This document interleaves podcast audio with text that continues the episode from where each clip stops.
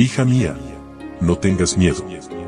Un devocional que te ayudará a aliviar tus preocupaciones, mientras aprendes a vivir en la paz del Dios Todopoderoso.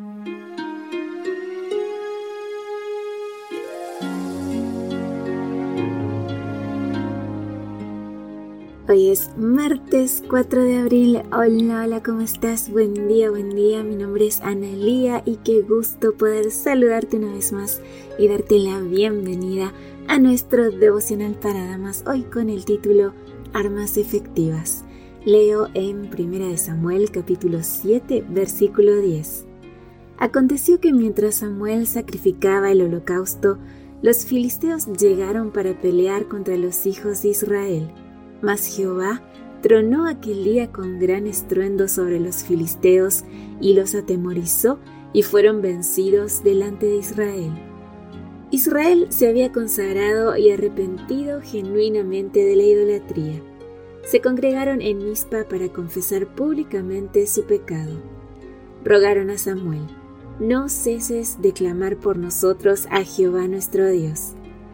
No estaban reunidos para sublevarse, era una reunión pacífica de reavivamiento espiritual.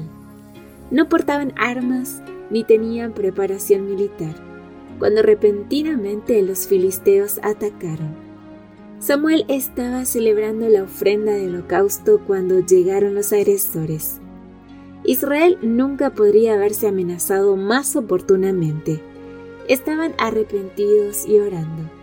No podrían haber estado mejor preparados para recibir al enemigo.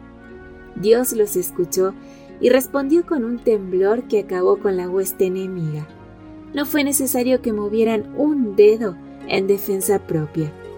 Era el propósito de Dios manifestar su poder en la liberación de Israel para que éste no se atribuyera la gloria a sí mismo. Cuando los israelitas estaban desarmados e indefensos, permitió que fueran desafiados por sus enemigos y entonces el capitán de las huestes del Señor puso en orden de batalla el ejército del cielo para destruir a los enemigos de su pueblo. La humildad de corazón y la obediencia a la ley divina son más aceptables ante Dios que los sacrificios más costosos de un corazón lleno de orgullo e hipocresía. Dios no defenderá a los que viven transgrediendo su ley. ¿Estás atemorizada por algo o alguien que te amenaza? ¿Cuáles son tus atacantes en este día? alguna enfermedad, la pandemia, la falta de trabajo, los conflictos migratorios, económicos, familiares, laborales o eclesiásticos. Tus armas más efectivas siguen siendo las mismas. Humildad de corazón, confesión genuina del pecado y obediencia a Dios. Luego espera confiadamente que se cumpla la promesa divina estoy segura de que verás el mismo resultado prometido. Mi hija menor se había ido del hogar en sus años de rebeldía. Confesé a Dios mis faltas de madre y le rogué que la cuidara. No contestaba llamadas ni mensajes de texto. Mi oración fue interrumpida por un toque en la puerta. ¿Quién es? pregunté. Soy yo, mami, respondió mi hija. La abracé y le di la bienvenida. Se cumplió lo que dice en Isaías capítulo 65, versículo 24. Y antes que clamen, responderé yo. Mientras aún hablan, yo habré oído. Amiga, recurre a las mismas armas a las que en esta ocasión recurrió Israel y vencerás.